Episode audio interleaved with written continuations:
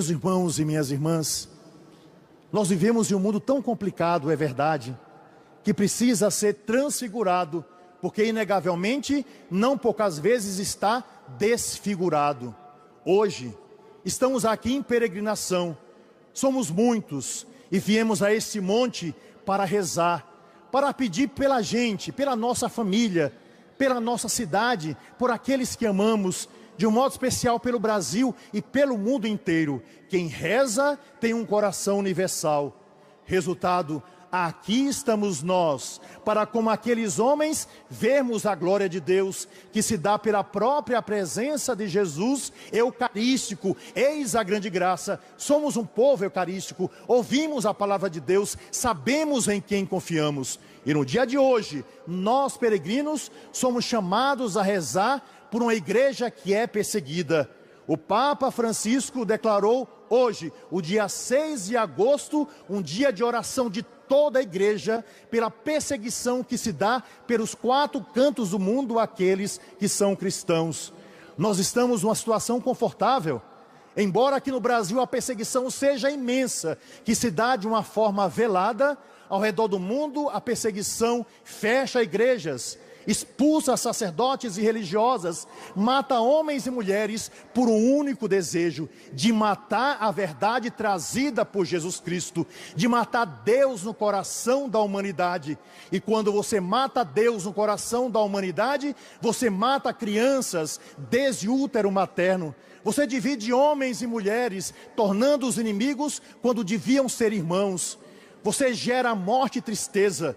E Jesus nos pede que, em meio a tanta perseguição, a gente faça aquilo mesmo que ele disse a Pedro: guarda a tua espada.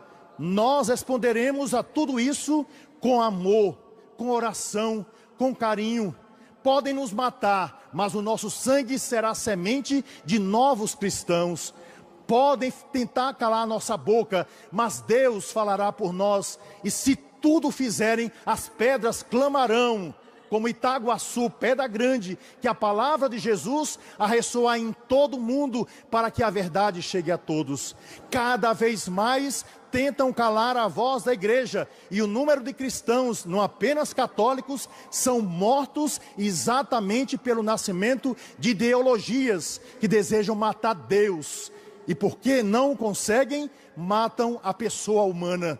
Quanta perseguição! Vejam a situação da Guatemala padres expulsos das igrejas, custódias sendo lançadas na rua, imagens sendo quebradas. Vejam a situação da Venezuela. Graças a Deus abrimos as nossas portas para recebermos esses irmãos, muitos deles cristãos, perseguidos também pela fé, que chegaram ao território brasileiro. Vejam a situação do Chile. Cada vez mais vivemos um clima de perseguição, simplesmente porque dizem o poder e as ideologias devem estar acima da pessoa e Deus deve ser morto definitivamente do coração salvação da humanidade. Repito, matem Deus, supostamente falando, e os homens também serão mortos por causa de alguns.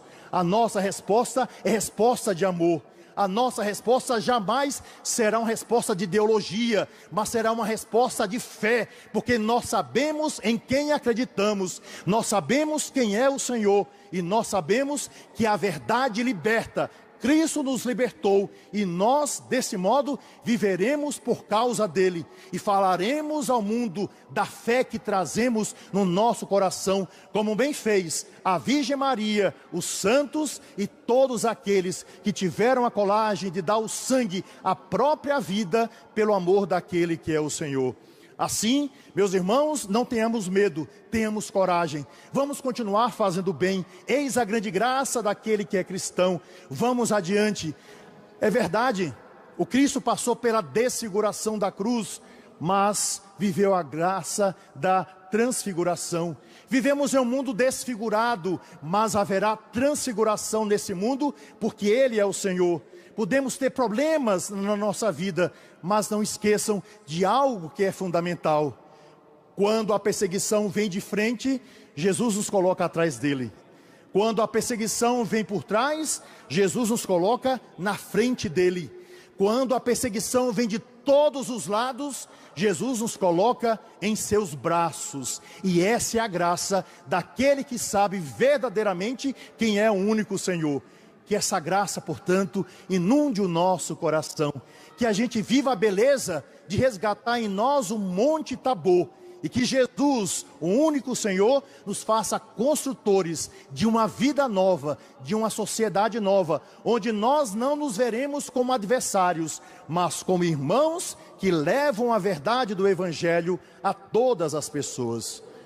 Meus irmãos e minhas irmãs, há muitos anos atrás, aqui no Rio Paraíba, um homem muito sabido, porque não era sábio, resolveu passar para outra margem do rio e contratou um barqueiro naquele barco que tem dois remos. Ele entrou no barco e aquele homem começou a levar, né, o barqueiro, a, o lá o senhor tão importante para o outro lado. Pois bem, o barqueiro estava remando quando aquele homem viu que um braço ali do remo tinha o um nome escrito Deus e no outro tinha escrito homem. E ele disse: Meu senhor, para que o senhor utilizar esse remo com o nome Deus? O senhor não sabe que Deus já foi superado, que Deus é uma ilusão, que esse nome Deus está morto? Tira esse remo daí, não serve para nada. O importante é o homem, porque Deus não existe, disse aquele homem. O barqueiro, que era um homem muito simples, resolveu obedecer aquele homem, mas pronto para dar uma lição. Tirou ali do barco o remo que tinha o nome Deus e colocou no meio do barco e continuou remando apenas com aquele remo chamado homem. Resultado, o barco, ao invés de ir para a frente, começou a rodar, começou a rodar, sempre a mesma coisa. E aquele homem, todo cheio de orgulho, olhou para o barqueiro e disse: Mas o que é o senhor que está fazendo? O senhor está rodando o barco o tempo todo? O senhor está me deixando tonto. E o barqueiro, olhando para ele, disse: Sim, meu senhor. Aquele que tira Deus do seu coração é simplesmente um tonto. E assim ele repôs o remo chamado Deus ali no lado e conseguiu finalmente chegar até a outra margem. Deus, eis a glória. Deus, Eis o Senhor, Deus, aquele que levaremos a todos os homens e mulheres, porque ele nos indicou a verdade. Jesus, pela força do Espírito Santo e pela intercessão de nossa querida, amada mãe Aparecida. Que assim seja.